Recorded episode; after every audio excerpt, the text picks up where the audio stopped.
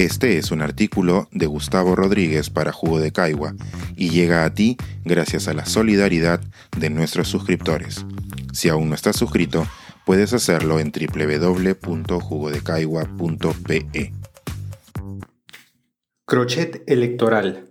Un tapete caprichoso a dos semanas de las elecciones. Mi madre se acerca a los 90 años y esta vez no va a votar lo cual no impide que se asome a la discusión pública. Cuando hace un tiempo le dije que Julio Guzmán era una de mis dos opciones, torció la boca. Ese es un maricón. Ella, como muchos, quedó impactada por ese video de vigilancia de hace unos años, donde el hoy candidato huye a paso ligero del incendio en un departamento. Imagino y caricaturizo la película que pasa por la mente de mi madre la doncella que clama por ayuda en el balcón de su castillo, cercada por las llamas, mientras el caballero la abandona, cuando lo que probablemente se dio fue un acuerdo consensuado entre los amantes luego de medir el peligro y otras implicancias. Guzmán no es un techado de magnetismo ni de personalidad, dones cruciales para ganar una elección pero sí ha hecho un extraño trabajo al que los peruanos no le prestamos atención como es debido. Mal que bien, apostó por institucionalizar la política. Creó un partido con los estándares debidos y no un cascarón con sus iniciales o el brazo político de una empresa. Solo por eso, que hoy tenga alrededor de un 2% de preferencias no solo es injusto, sino una muestra de que toda elección es una tómbola de ficciones y no un cotejo de hechos demostrables. En el debate organizado por América Televisión, tuve la impresión de que las dos candidatas mujeres, Verónica Mendoza y Keiko Fujimori, se mostraron mucho más preparadas que los tres candidatos varones. Haciendo oídos sordos a la ideología, que cada una está en la antípoda de la otra, ambas respondieron sus preguntas sin evadirlas, sin perder los papeles y sin quedar como improvisadas. Pero ¿no ha sido esa la historia de las mujeres en el ámbito académico y laboral? ¿No suelen ser ellas las más aplicadas y las que suelen tener mejores desempeños para que sean los hombres los que terminan en las portadas? A veces siento que para ser líder de una organización, a un hombre le basta con estar por encima del promedio o la mediocridad. Para ocupar ese mismo puesto, a una mujer le pedimos ser extraordinaria.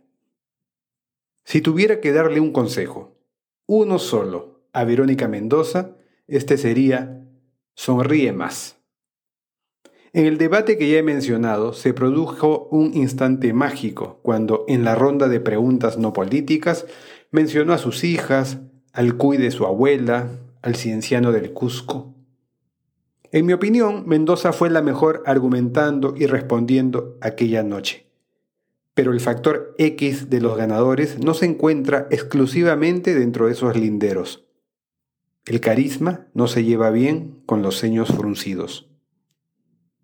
Soy el primero en aplaudir a la izquierda por señalar las injusticias que nos cercan. Por otro lado, ¿cómo sonreír mientras se señalan privaciones, desigualdades y crímenes sociales? ¿Quién sabe si tal misión no sea, en el terreno de los gestos, un lastre en cada elección? Lamentablemente, el rictus de la denuncia no ayuda a la izquierda a desembarazarse, a mi parecer, de su principal tara, la falta de humor. La ceñuda superioridad moral, casi por definición, es antipática. El hecho de que Acción Popular, una mazamorra de caudillos, tenga a la fecha una intención de voto tan apreciable, solo evidencia la importancia del valor de una marca. Coca-Cola, por ejemplo, fabrica agua endulzada, pero su marca es la chispa de la vida. Esa lampa asociada a Paniagua es lo único que vale. No existe palabra más utilizada en las elecciones presidenciales que cambio. En Perú, pasando revista al vuelo, aparecen Fujimori y su cambio 90, García y su cambio responsable, Kuczynski y Peruanos por el Cambio. Pero no se trata de un fenómeno peruano o latinoamericano. El ser humano tiende a pensar que siempre puede estar mejor, y de ahí las aventuras que nos han llevado a poblar otros continentes o a mezclar mayonesa con ketchup. Sin embargo, en nuestra sociedad, cuando se trata de política, el pedido de cambio se vuelve clamor. ¿Será que en este aspecto específico ya le hemos demostrado al mundo que somos un país hold my beer? Intuyo que esa es la sustancia que ha hecho que un muchachote como George Forsyth haya alcanzado tan protagonismo en esta justa electoral. Un ex arquero de un club simbólico, que habla algo más articuladamente que los futbolistas que declaran rumbo al camerino, que tuvo una incursión municipal en un distrito emblemático y que es el prototipo de los popularísimos concursantes de combate o esto es guerra. No tendría que repetir mucho su cantaleta de la mismocracia. Él encarna el cambio, entre comillas, en sí mismo, tal como Belmont o Fujimori hace 30 años. Pero estos son otros tiempos. Lo que entonces era el requisito primordial Hoy es uno más de los ingredientes. Todo cansa, incluso los outsiders. ¿Quién sabe si pronto no querramos cambiar ese tipo de cambio? Las elecciones son meros concursos de narrativa. Un auditorio enorme y diverso, imbuido de sus propias ideas, ve actuar a un grupo de aspirantes que tratan de hacer creíbles y factibles sus propias narrativas a la mayor cantidad de asistentes. Se trata de un remolino de ficciones encontrándose, colisionando la mayoría de veces, hasta que suena una campana y se dan los resultados. Sostener una ficción implica sagacidad para que no se vean los hilos, los espejos, los surcidos en la tela negra. Por ello, una gran cuota de autenticidad ayuda mucho y ahorra decepciones y debacles.